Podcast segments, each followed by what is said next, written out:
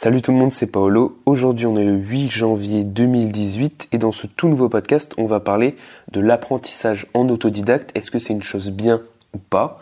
Dans un premier temps, on va comparer l'apprentissage scolaire, donc en cours, en classe, et l'apprentissage en autodidacte. On va voir les avantages et les inconvénients de chacun, on va, discuter de ça.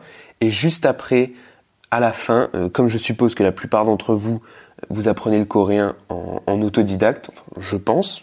D'ailleurs, si c'est pas le cas, dites-le moi dans les commentaires.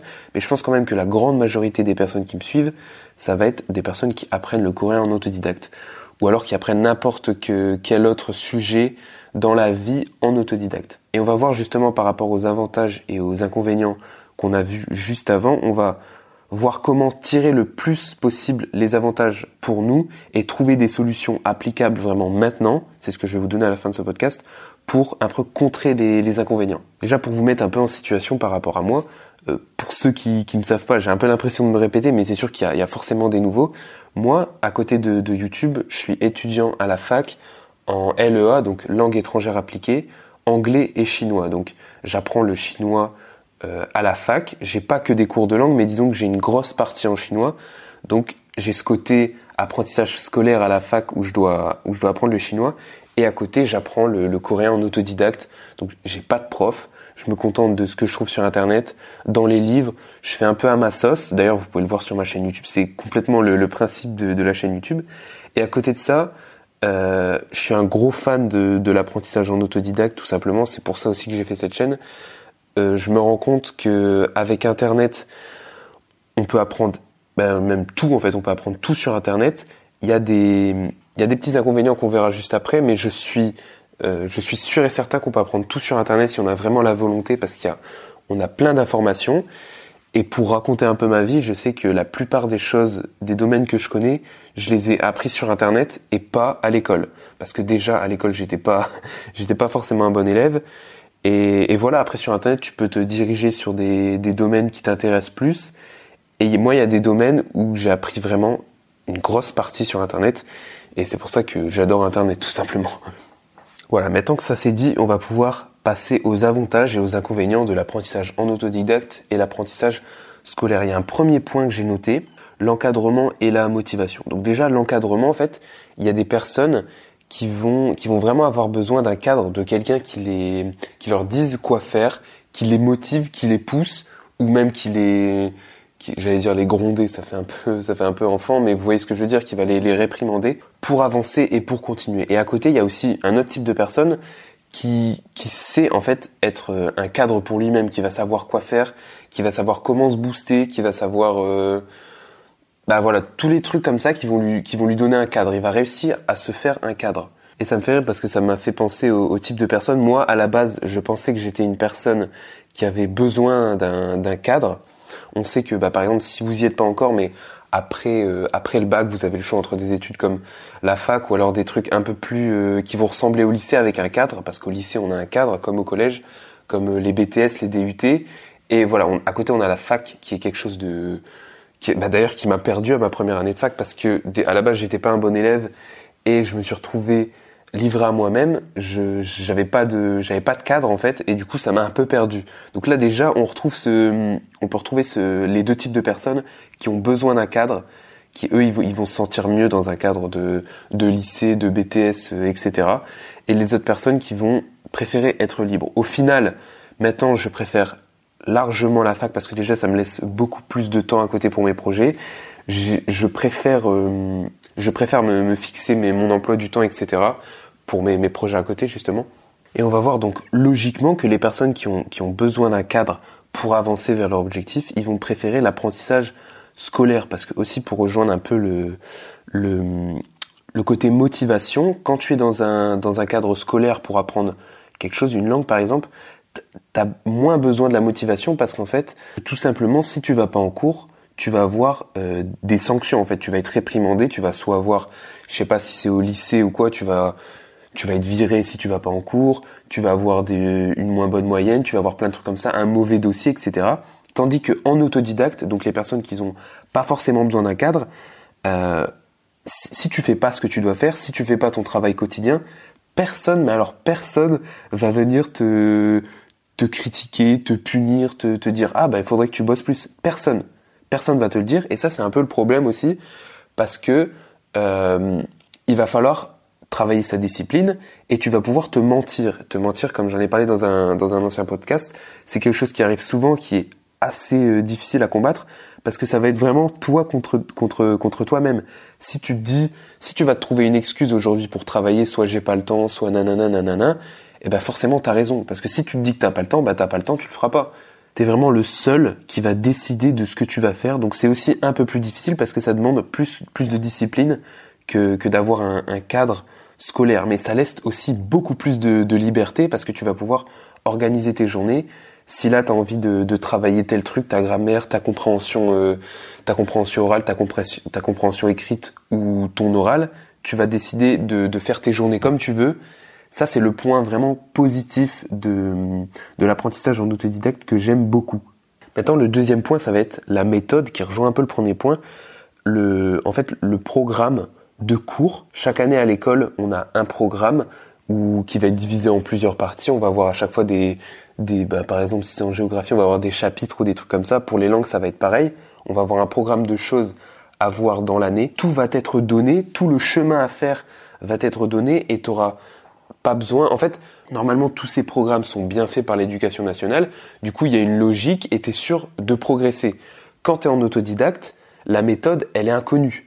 C'est pour ça qu'il y, a des, livres méthodes exprès qui existent parce que ça va faciliter l'apprentissage pour les personnes qui ont besoin d'un cadre et qui n'ont pas envie d'être euh, livrées à, à elles-mêmes. Et sur Internet, je vous ai parlé qu'on peut apprendre quasiment tout sur Internet, mais il y a un gros problème aussi avec, euh, avec cette plateforme, c'est que sur Internet, en fait, tu as tout et n'importe quoi. Enfin, pas forcément n'importe quoi, mais en tout cas, tu as tout.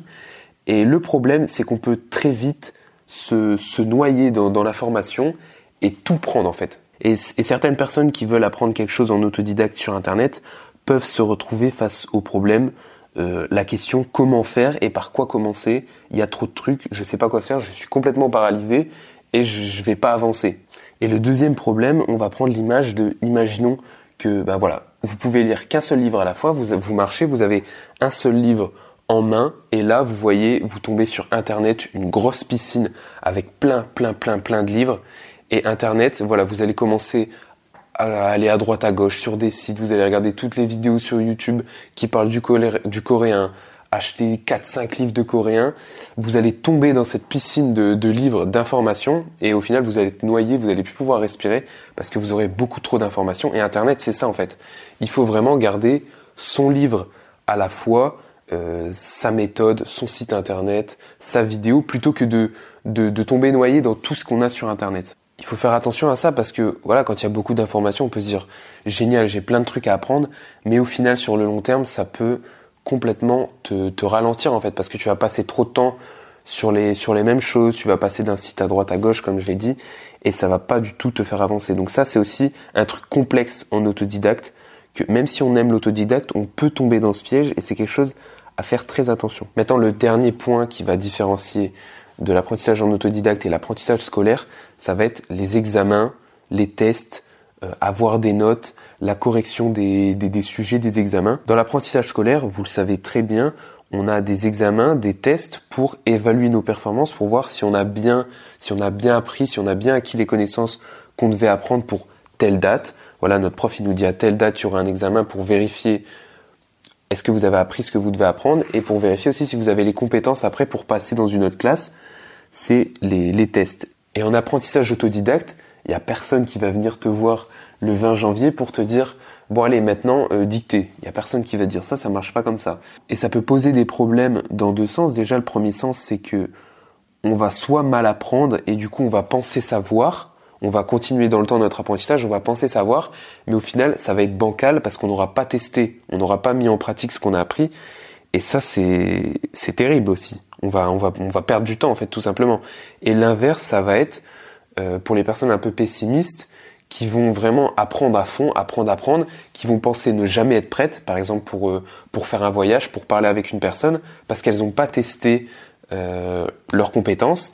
Et ça peut aussi, bah, voilà, c'est tout simplement pour les personnes qui n'ont pas forcément confiance en en elles ou elles n'auront pas cette note pour les rassurer un peu et leur donner un petit boost de confiance pour aller sortir et parler à des gens dans la langue euh, qui veulent, euh, qui veulent parler tout simplement. Voilà, ça c'était un peu la comparaison que je vous ai faite entre les deux formes d'apprentissage.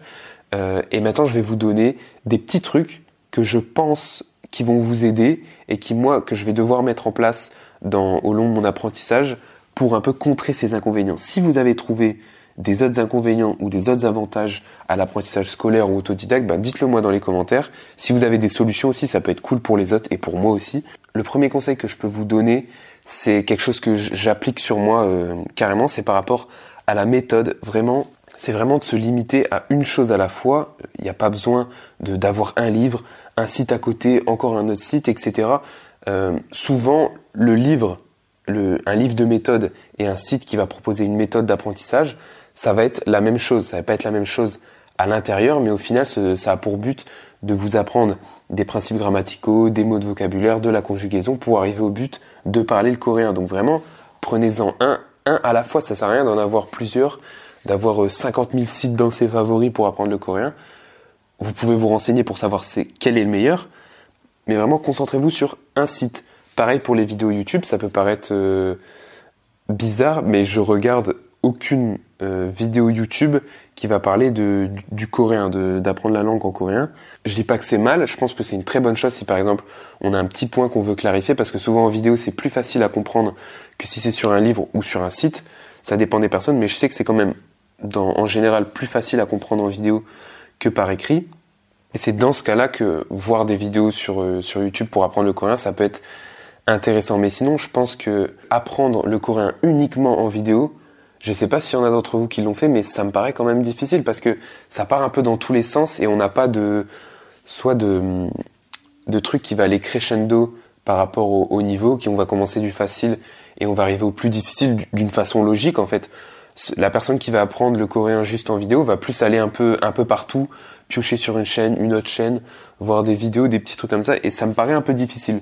Je l'ai pas fait mais en tout cas, euh, ça me paraît difficile quand même. Et le deuxième conseil qui va être par rapport à l'encadrement et à la motivation, ça va être de parler à une ou plusieurs personnes que vous avez commencé à apprendre le coréen, en fait, de vous engager par rapport à ces personnes. Moi, pour prendre mon exemple, j'ai créé la chaîne YouTube, je me suis entre guillemets engagé auprès de mon audience, de mes abonnés, que voilà, j'allais apprendre le coréen, et euh, je vous cache pas que ça m'aide énormément. Je pense que comparé, si si j'avais pas fait ma chaîne YouTube et que j'aurais appris le coréen, je serais allé sûrement moins vite sur certaines choses et j'aurais été moins moins discipliné et moins moins motivé en fait sur le long terme. Donc sur le long terme, avoir créé ma chaîne YouTube, je suis sûr et certain que ça ça m'aide en fait parce que je me suis engagé par rapport à vous. Je sais qu'il y a des personnes qui me suivent et qui peuvent être motivées et je me dis bon ok, euh, Paolo, mets-toi au boulot parce que voilà, je me suis engagé auprès de vous. J'ai créé ma chaîne YouTube et je me dis que je dois montrer le bon exemple pour vous en fait, tout simplement. Et vous, de votre côté, par exemple, vous pouvez pourquoi pas euh, créer une chaîne YouTube pour vous engager auprès d'une audience, créer un blog ou quoi, pourquoi pas. Ou alors, plus simple, vous en parler, je sais pas, à vos frères et sœurs, à vos parents, à vos amis, que vous avez commencé à apprendre le coréen, et comme ça, ça va sûrement vous motiver. Par exemple, une semaine où vous n'avez pas envie de travailler, vous n'avez pas du tout la motivation, vous pouvez vous rappeler, bon, euh, je l'ai quand même dit à mes amis que j'allais apprendre le coréen, si je le fais pas, je vais passer pour un guignol, c'est des paroles en l'air, que je que fais jamais ce que je dis. Moi, ça c'est quelque chose qui me culpabilise énormément de, de dire des choses et de pas les faire. Je sais pas vous, mais moi c'est quelque chose qui me motive parce que j'ai pas envie de passer pour la personne qui dit des choses et qui les fait pas, tout simplement. Maintenant, le dernier conseil, ça va être par rapport aux examens. Pour reprendre mon... En fait, je vous donne juste des conseils que, que je vais appliquer ou que j'applique euh, le dernier point sur l'examen, moi, ça va être de faire une vidéo où je vais parler coréen à chaque fin du mois. Ça, c'est vraiment ce que je vais faire pour, pour, me, pour me noter, en fait. Pour évaluer mes connaissances, et ça va me permettre ben, en même temps de, de, voilà, de, de, vérifier ma grammaire, de vérifier mon oral, ma prononciation, tout ça. Moi, je trouve que c'est vraiment un bon compromis, une bonne idée, et en plus, ça va faire du, du bon contenu pour vous. Donc, vous, ce que vous pouvez faire, c'est vous filmez, enfin plus vous enregistrez parce que l'image ça sert à rien, moi je le fais parce que voilà c'est une chaîne YouTube, vous pouvez vous enregistrer et voir un peu après, écouter votre prononciation, euh, faire écouter à un natif ou quelqu'un qui parle mieux coréen que vous pour corriger les erreurs.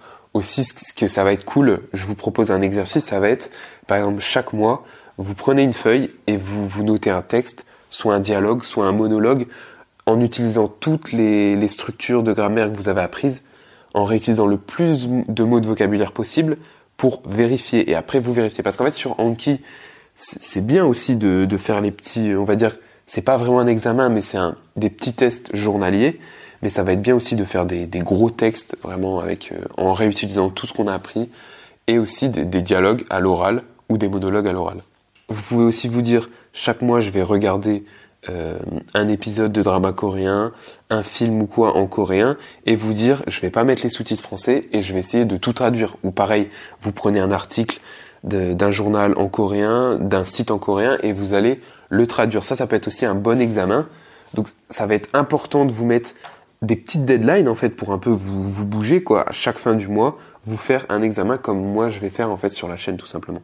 Maintenant, pour résumer les trois conseils et pour limiter les inconvénients de l'apprentissage en autodidacte, on a vu 1. La méthode. Concentrez-vous sur une méthode à la fois. Ça sert à rien de vous noyer dans l'information sur Internet.